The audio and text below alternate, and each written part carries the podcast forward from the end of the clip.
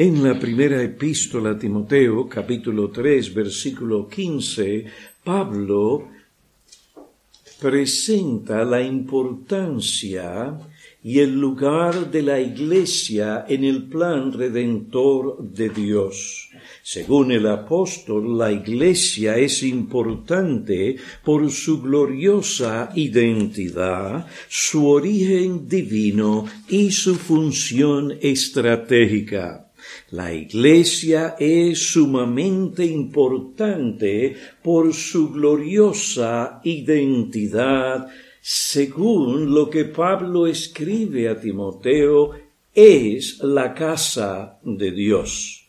La palabra griega oikos que se usa en el versículo 15, que se traduce al español casa, generalmente se refiere a un edificio, a un lugar donde alguien habita o a una familia. Ahora, el término casa en lo que respecta a la iglesia de Cristo se usa en dos sentidos en el Nuevo Testamento.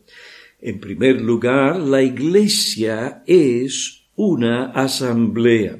La asamblea donde Dios mora por medio de su Espíritu es casa de Dios, asamblea donde Él mora por su espíritu y para bendecir a su pueblo. En Efesios capítulo 2 versículo 22 Pablo dice a los creyentes en quien vosotros también sois juntamente edificados para morada de Dios en el espíritu. Los creyentes los santos redimidos forman la morada en la que Dios mora por medio de su Santo Espíritu. Primero a los Corintios capítulo 3 versículo 16 Pablo describe a los creyentes como el templo de Dios. Él dice, ¿no sabéis que sois templo de Dios y que el Espíritu de Dios habita en vosotros? En la primera epístola a Timoteo, capítulo 3, versículo 15, la palabra casa no se refiere literalmente a un edificio, ya que Dios, que hizo el mundo y todas las cosas que en él hay, no habita en templos hechos por manos humanas. Hechos 17, versículo 24. La palabra casa allí no se refiere a una estructura física donde se reúnen personas con fines religiosos, más bien se refiere a un grupo de personas redimidas por Cristo, regeneradas por el Espíritu Santo, que unidos por un solemne compromiso se han comprometido a guardar todo lo que el Señor les ha mandado y que se reúnen regularmente para adorar a Dios por medio de su Espíritu. Esto, en una forma breve, es la iglesia, la casa de Dios. No todo grupo que se reúne, grupo de creyentes, es una iglesia. No, la iglesia, según entendemos por la gran comisión en el capítulo 28 de Mateo, es un grupo de personas redimidas, regeneradas, que unidas por un solemne compromiso se han comprometido a guardar todo lo que el Señor les ha mandado. Y se reúnen regularmente para adorar a Dios. Algunos hoy usan la expresión casa de Dios para referirse al edificio en que se reúne la iglesia para adorar. En este sentido se les dice a los niños que no corran en este lugar porque es la casa de Dios.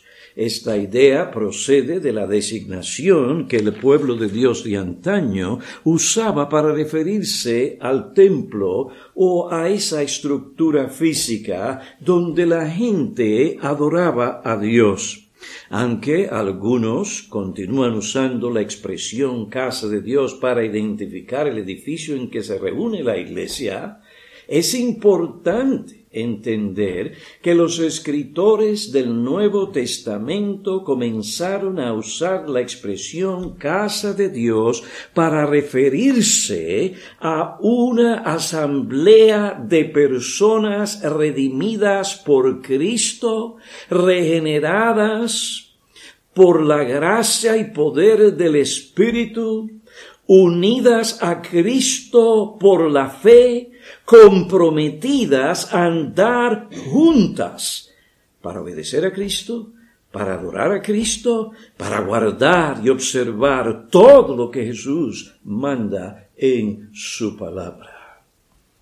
Esta asamblea es la morada del Dios vivo. Allí Dios manifiesta su gloria divina y salvadora. Allí Él se revela. Allí Él revela la grandeza de su glorioso nombre. Es en la iglesia donde Dios manifiesta su multiforme sabiduría.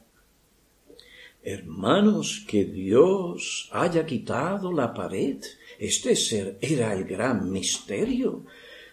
Dios en Cristo ha quitado la barrera entre gentil y judío habéis hecho esa antigua mm, teocracia para hacer de dos individuos, por decirlo así, o de dos grupos, uno solo en Cristo y mostrar el poder de su gracia que va más allá de alcanzar a judíos, sino también a gentiles y hacerlos un monumento del poder salvador de Dios tomando a criaturas muertas en sus delitos y pecados, que viven para satisfacer los deseos de la carne y de la mente, y hacer de ellos una obra maravillosa transformando sus vidas para que no vivan para ellos, sino para aquel que se entregó por ellos.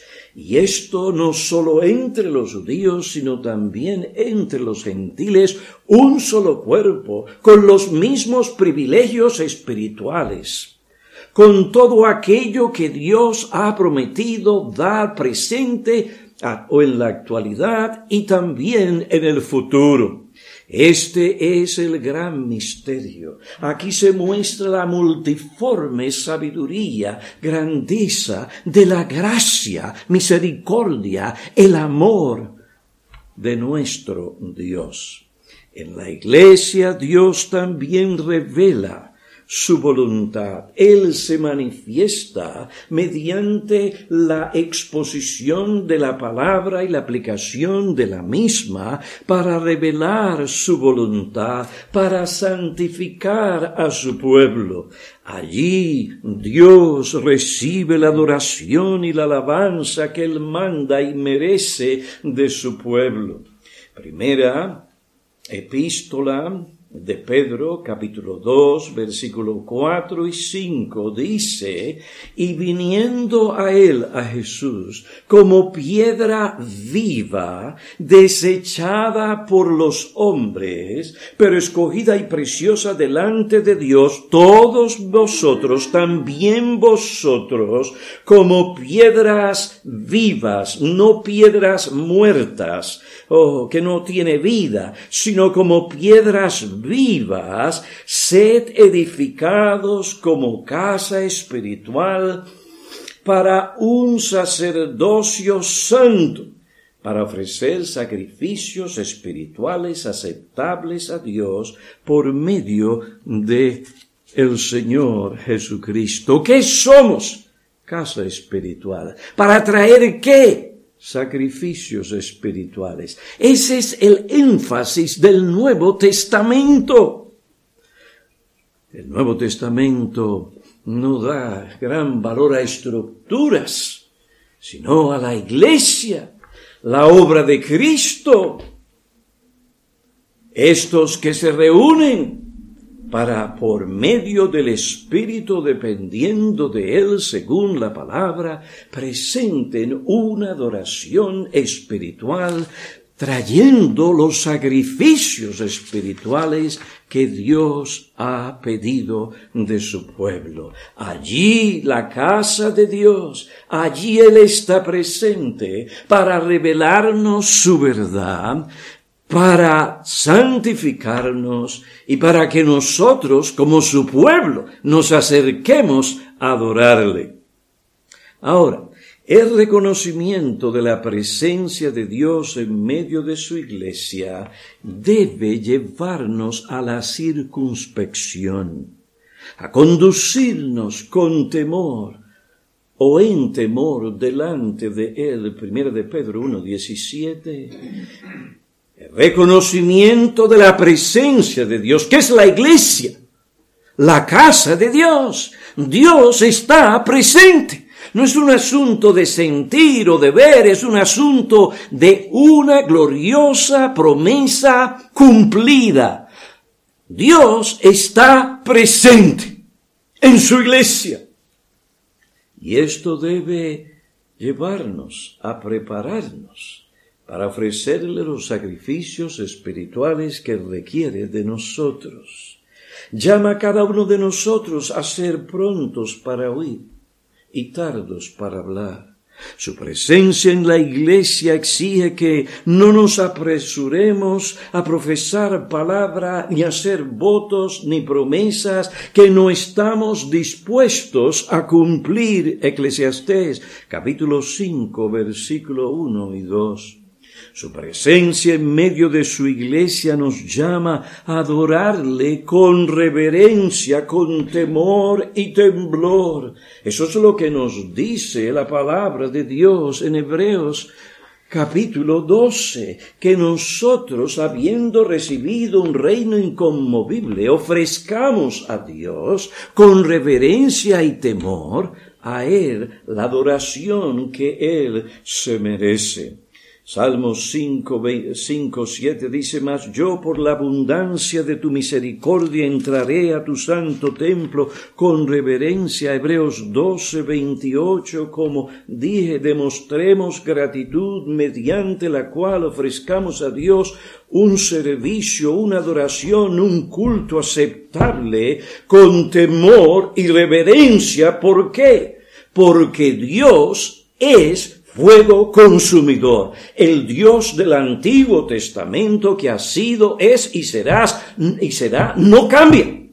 De manera que nuestro culto y adoración a Él no puede cambiar por lo que dicte la cultura o sea popular en diferentes iglesias o lo que llame la atención a la gente. No. Dios es el mismo. Y como tal, pues demanda que nos acerquemos a Él por lo que Él es en su grandeza, su justicia y su santidad con reverencia. Ya ustedes son anticuados, ¿no? Que nos llamen anticuados. Porque realmente lo que están diciendo es que Dios es un Dios anticuado. Que no es relevante. No. Dios nos llama adorarle. ¿Qué es la iglesia? Esto no es una plataforma para espectáculos que distinguen a muchas iglesias evangélicas hoy. Es la casa, no del hombre, ni la plataforma para el espectáculo de artistas frustrados. No, es la casa de Dios. La casa de Dios. Y tenemos que adorarle con reverencia. Su presencia en medio nuestro nos llama a aceptar la palabra de Dios no como la palabra de los hombres, sino como lo que realmente es palabra de Dios. Como tal, exige de nosotros inmediata obediencia.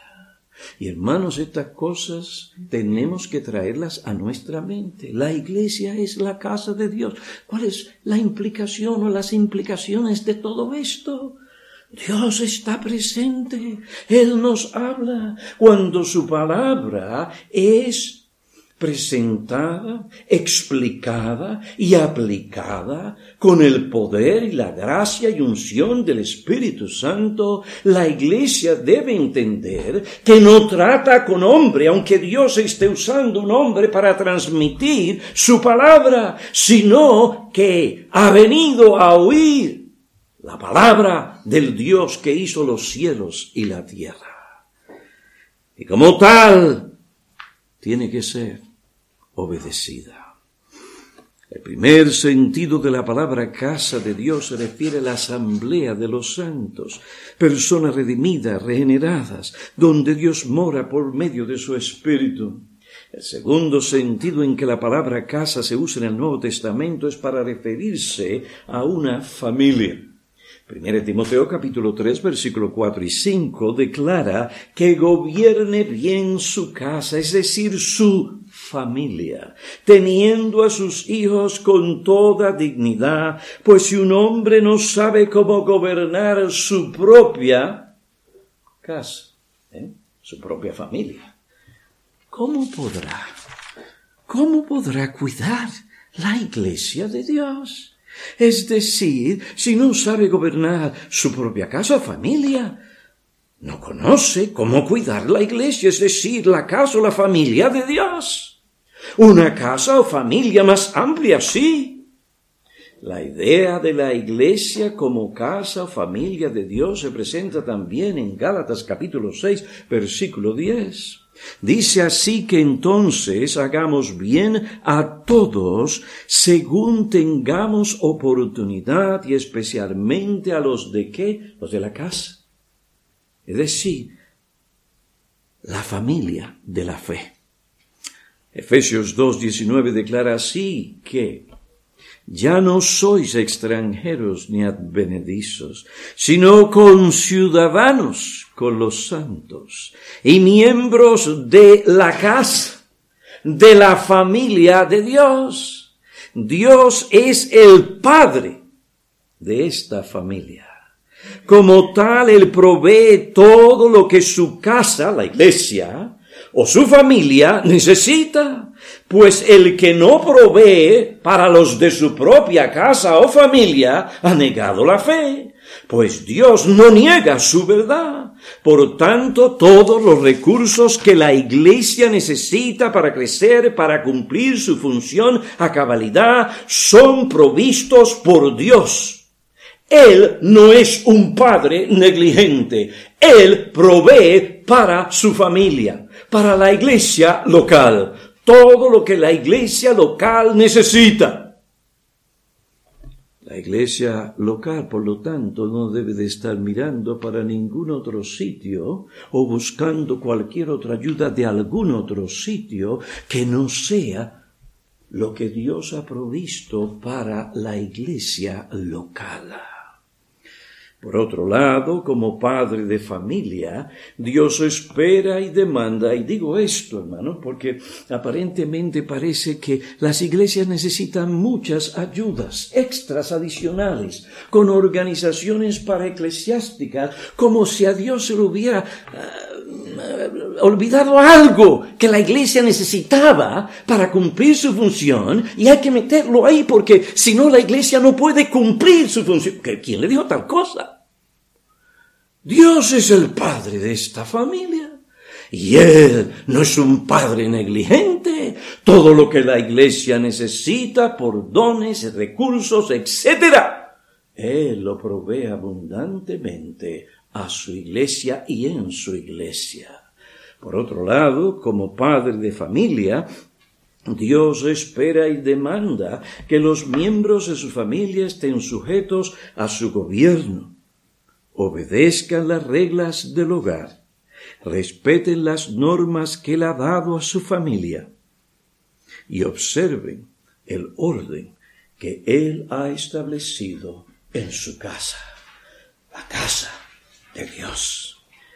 Así como los hijos de un padre deben estar sujetos a él, o mejor dicho, así como los hijos de un pastor deben estar sujetos a Él como el Padre. 1 Timoteo 3:4, así también los miembros de la familia de Dios deben estar sujetos a Él, sujetos a sus normas y al orden establecido por Él en la iglesia.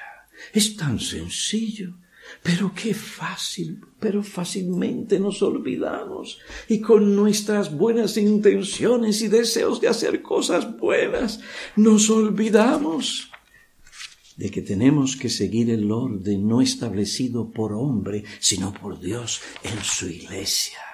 Él es el Padre de esta familia. Por esta razón Pablo escribe a Timoteo y le dice en el capítulo 3 de su primera epístola a este siervo de Dios, te escribo estas cosas esperando ir a ti pronto, pero en caso que me tarde, te escribo.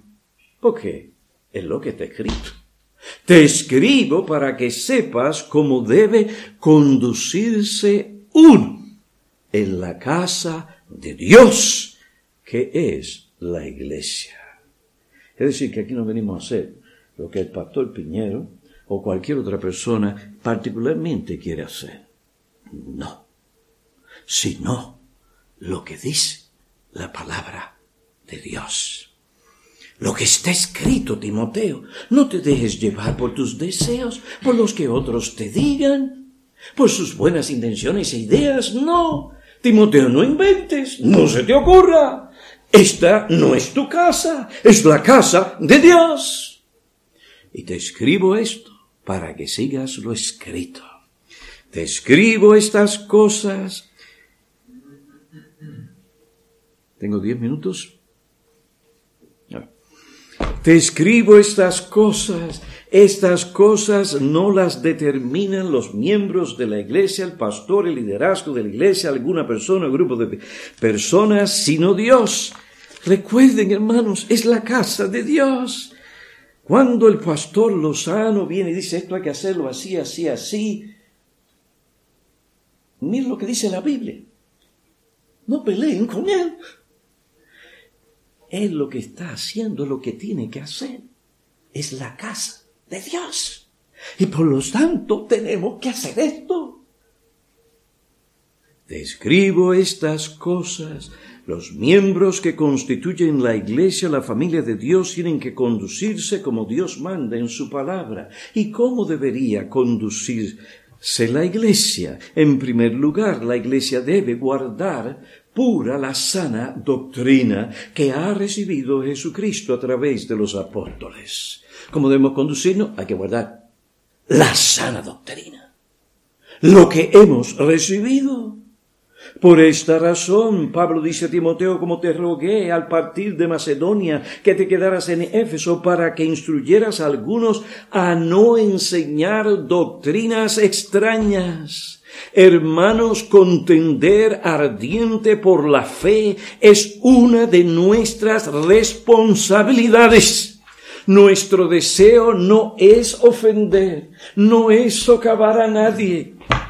Nuestro deseo es mantener, sostener la verdad de Dios, pues es la verdad de Dios que Él usa para salvar, santificar y guiarnos. Y si nos apartamos de esto estaremos perdidos. La iglesia se conduce como Dios manda cuando guarda la doctrina. Ah, aquí viene el pastor Piñero otra vez, o aquel otro pastor, a insistir en el principio regulador de la adoración, a insistir que se observe el día del Señor. Oh, aquí viene la... No, no.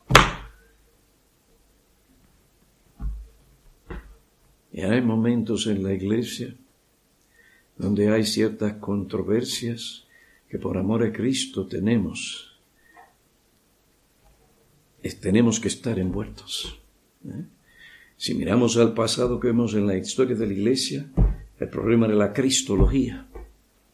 Después vemos que el problema era la inspiración de las escrituras y vieron hombres con pantalones que dijeron, esto es lo que dice la palabra de Dios. Y no se dejaron llevar por los liberales. ¿Dónde están esas iglesias hoy? Y en nuestros días la controversia es en la doctrina de la eclesiología.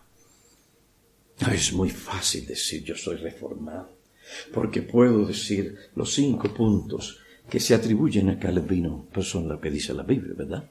¿Mm? Y la gente piensa que porque ya entiende la soteriología, está ya bien reformadito. ¿Mm? Es reformado, como si todo lo que es reformado fuera simplemente los cinco puntitos. ¿ah? Entonces, si yo soy reformado porque tengo los cinco puntitos, cualquier cosa que yo me invente es reformada. Y allí vemos, hermanos, una mezcla de arroz con mango, perdone la expresión, de cuánta cosa hay que se hace que Dios no ha mandado en su iglesia y todo bajo el manto reformado. No, hermanos. Pablo nos ilustra o nos enseña la doctrina de la soteriología en la epístola a los Efesios, pero tan pronto nos lleva esa doctrina ¿A dónde nos lleva después? Léala, a la doctrina de la eclesiología. Y ahí es donde muchos de nosotros los reformados fallamos, porque es fácil hablar de la soteriología en términos intelectuales, pero la aplicación de tal cosa, hermanos, ahí es la eclesiología. Ahí es que la Biblia nos enseña a ser pastores. Y el pastor que entiende esa doctrina y la aplica hoy día no va a ser muy popular, pero va a ser un hombre bíblico.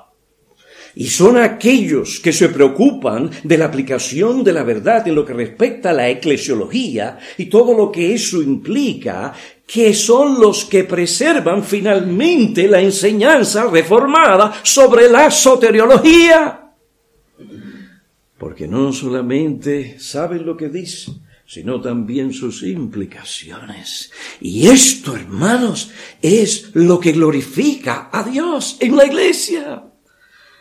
Bueno, en fin, cuando es que la Iglesia se conduce como Dios manda cuando guarda la pureza de su doctrina, cuando guarda la pureza de la adoración a Dios. Esto sucede cuando los creyentes no se reúnen para alabar al hombre, entretener a las personas, sino para alabar a Dios. ¡Ay, que es tan aburrido! Cantar himnos. Después con el. ¡Oh! Eso no apela a los jóvenes. Nos reímos, ¿verdad? No, hermanos.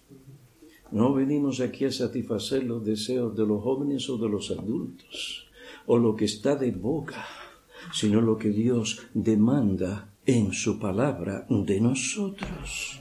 Porque el centro aquí no es el hombre no es el deseo, las preferencias o los gustos del hombre, sino Dios, Dios. Y Él únicamente nos puede decir cómo Él es glorificado y debe ser adorado. Hermanos, la iglesia guarda o se comporta como debe cuando se reúne para adorar a Dios como Él demanda y para orar por el avance del reino. Se guarda la pureza de la adoración cuando el hombre y la mujer adoran a Dios al asumir o cuando los hombres y las mujeres reunidos asumen su rol mientras adoran a Dios.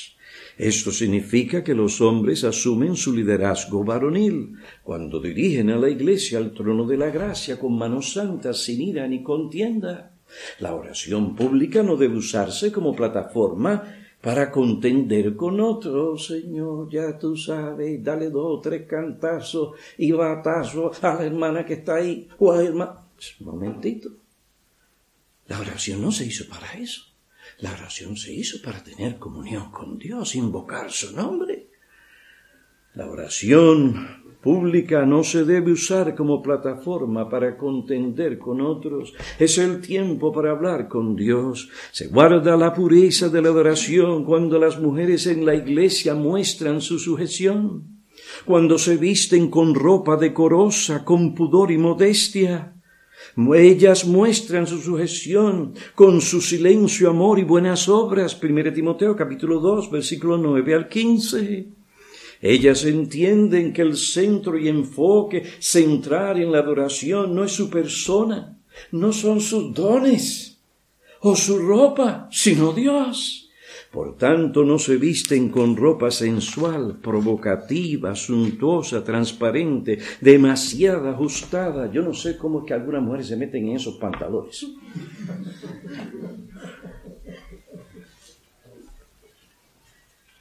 Creo que vi algo donde alguna muchacha estaba ayudando a la otra a entrar. Las mujeres piadosas no llaman la atención a sus personas ni a sus cuerpos, ni a sus partes privadas, ni escote indecoroso. La mujer que profesa piedad debe recordar que la norma que debe seguir para vestirse no la determina la cultura, las modas, las tiendas, Hollywood o el mundo, sino la palabra de Dios. Dios no es indiferente a la forma en que nos vestimos para adorar públicamente en la iglesia. ¿Por qué?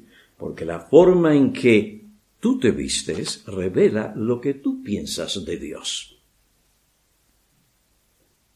Tu forma de vestir manifiesta la actitud, motivación y condición de tu corazón.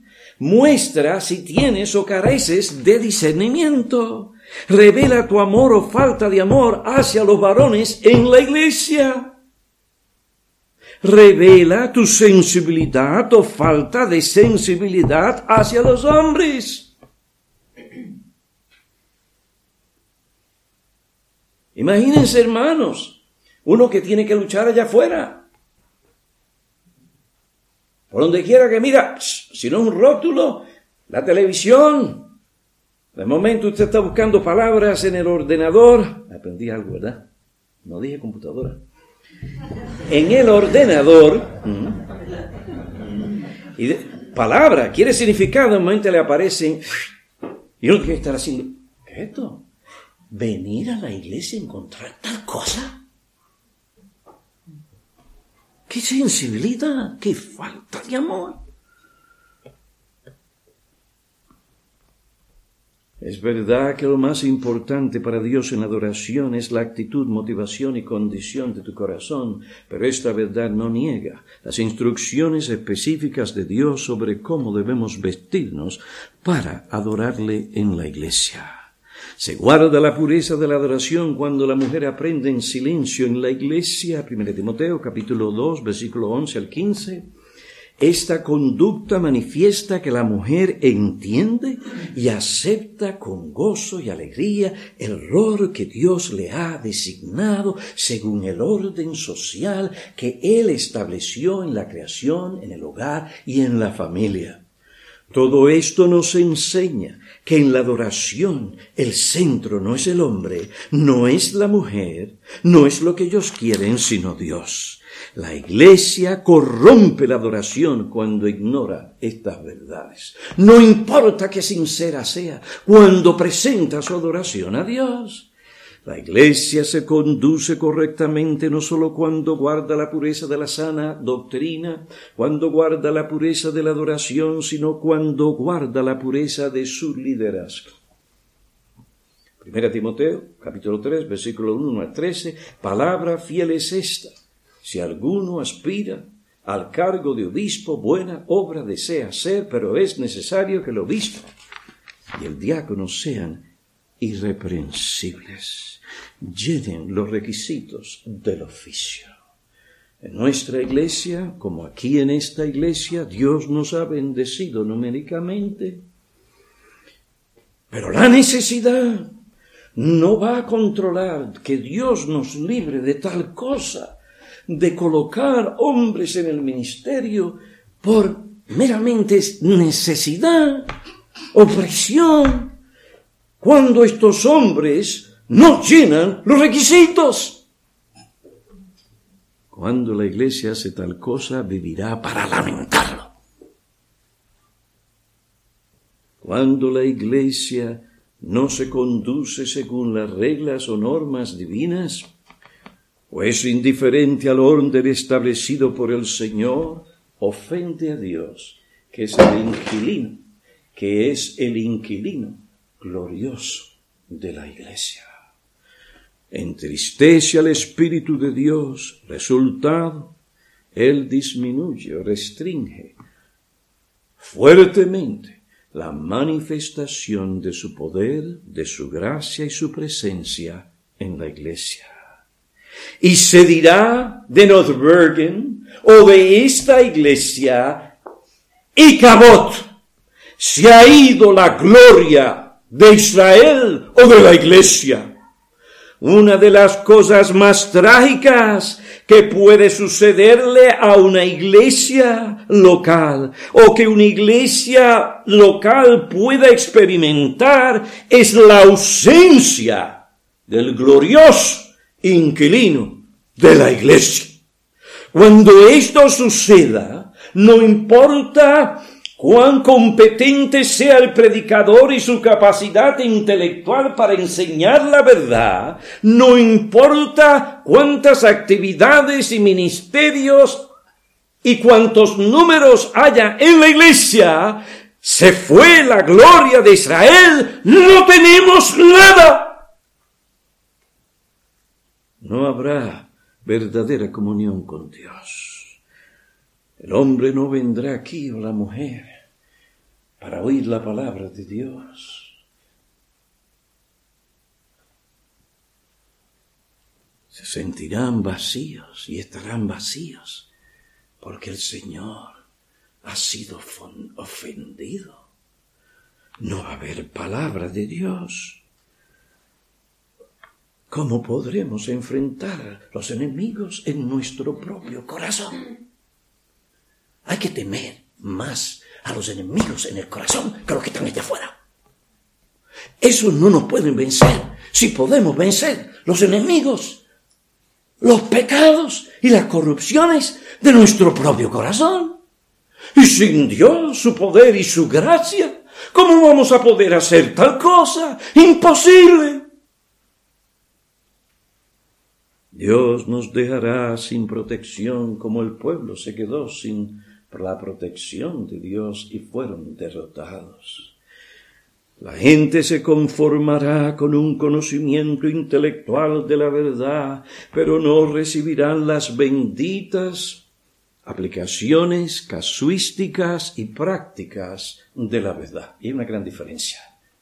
Yo puedo venir a este púlpito y profundizar en las escrituras de tal manera que ustedes salen de aquí diciendo, ¡Wow! Y yo no había visto eso y cuántas veces había pasado por ahí. Pero eso es todo lo que tendremos. ¡Wow! La experiencia. Pero estaremos igual. No habremos sido transformados. La predicación no es solamente enseñanza al intelecto, es indispensable la enseñanza. Es por ahí que empezamos. Pero no se queda ahí es una aplicación a la conciencia y al corazón que a veces peca. ¿Mm? Y nos duele, y nos quebranta, y nos sentimos desnudos delante de la presencia de Dios. Pero es que tenemos un mal, y hay que sanarlo. Y muchas veces para sanar, óigame, hay que cortar, hay que operar. Y eso duele. A mí me está esperando algo cuando yo llegue allá. ay. Una cita con el doctor. ¿Verdad que muchos de nosotros no nos gusta ir al dentista? Pero tenemos que hacerlo. Y, eso va a herir. ¿eh? Pero él va a sanar. Imagínense si usted fuera con un dolor de muela que, mire, pero un dolor de muela. Y usted dice, mire, haga lo que sea. Y, el doctor comienza, bueno, mira, mm, el, individuo sufriendo ahí con ese dolor de muela, pues fíjate, lo que yo te voy a hacer es un proceso en el que yo voy a utilizar las diferentes cosas aquí y allá, y después de esto, esto es lo que puede o puede no ocurrir, y de paso tengo que advertirte que esto, aquello y lo otro, y ustedes, doctor, cállese, haga algo. Y para que me sane.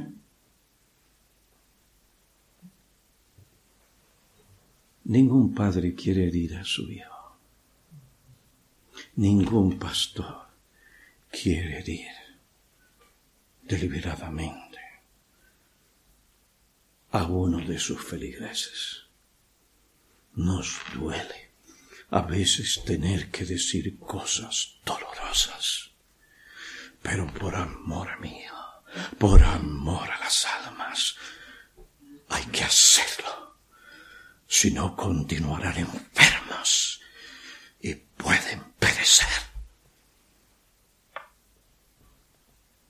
Cuando Dios está presente, va a haber esa clase de enseñanza y predicación. El que ha gustado de tal cosa no se conformará con ninguna otra cosa que eso. Queridos hermanos, ya voy concluyendo. Cuando Dios restringe su presencia porque ha sido ofendido, el alma se siente vacía y sola. Es como cuando alguien muere. No está ahí. Yo no puedo explicarlo, pero es una experiencia real. Hay un vacío. Y nuestra alma lo siente. Así cuando el inquilino glorioso de la iglesia es ofendido porque la gente no sigue las reglas, no actúan por amor a Él. Queridos hermanos, ustedes han cumplido 25 años, Dios se los ha dado. ¿Por qué recordar estas cosas que ustedes conocen, que el pastor durante estos 25 años les ha dicho una y otra vez en privado y en público? Porque somos prontos a olvidarnos. Y necesitamos recordar tal cosa. Ninguna cosa, actividad, relación es más importante que nuestra relación con el inquilino glorioso de la iglesia. Me acuerdo que alguien me dijo, ah, lo que el pastor Lozano tiene que hacer es cambiar y hacer cambios, cerrar, buscarse otro sitio para que pueda crecer. Mm. Como si el crecimiento espiritual realmente tuviera que depender o depende de estructuras. ¿Mm? Me acuerdo también, aunque yo no he estado aquí, por ahí allá he estado, cuando el pastor Lozano estaba sufriendo. De esa experiencia contó Isabel. No fue fácil, señores. Este hombre podría haberse ido a los Estados Unidos. Y si se va con los dones y capacidades que él tiene, estaría forrado de dinero, dólares.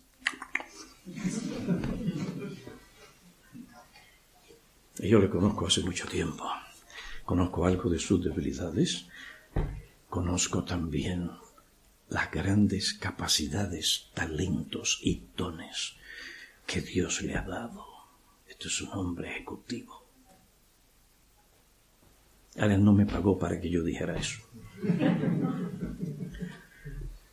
Pero estas cosas que son nuestra fuerza pueden convertirse en nuestras debilidades. Y yo sufrí un poco, verlo en la situación, por decirlo así. Pero me decía, es que Dios va a hacer algo. Porque antes de Dios hacer algo, Él nos humilla para que sintamos nuestra fragilidad, fragilidad y debilidad. Y mientras más nos da, más en dones, etc. Más nos humilla. Pablo dice, para que él no se enorgulleciese, un aguijón le fue dado, y él sintió su debilidad. Cuando soy débil, entonces soy fuerte. Aquel que Dios humilla y la persona recibe tal cosa, Dios dice, será exaltado. Este hombre perseveró en la verdad y Dios le ha honrado. Y es mi oración que Dios en misericordia lo mantenga continuamente dependiendo de Él y de su palabra, para que, por, para que continúe siendo una bendición en su iglesia. Hermanos, hoy nos dice que no se pueden guardar las normas en la iglesia, que no se puede hacer lo que el inquilino glorioso dice que tenemos que hacer en la iglesia. Y Dios toma un grupo como ustedes y le dice al mundo y a las demás iglesias que dicen que no se puede hacer, sea Dios veraz y el hombre mentiroso. He aquí el monumento de la gracia y el poder de Dios. Dios honra la iglesia local que sostiene la verdad de Dios, no solo con palabras, sino también con acciones. No se trata de la cantidad, sino de la calidad. No se trata del éxito, sino de la fidelidad. Querida y estimada iglesia, continúen adelante, perseveren hasta el fin. Serán para nosotros un ejemplo que nos estimulará, que nos estimulará a perseverar. Yo le dije al pastor Martínez hace no sé cuánto, pero no, no mucho tiempo, mira, no miremos el asunto de los números. Y aquello se llena, ya está, hasta el balcón estamos usando. Pastor Martínez, mira bien a la gente qué es lo que tenemos. La condición de una iglesia no se mide por sus números, no necesariamente, sino por la calidad de vida de sus miembros delante de Dios. Pastor Martínez, ¿qué es lo que realmente tenemos? Mejor demen 50 personas que estén dispuestos a honrar a Dios, a glorificarle, que entiendan la naturaleza y identidad de la iglesia, que estén dispuestos a pagar un alto precio por sostener la verdad. Y Dios será glorificado en esta y en nuestra iglesia. Oremos.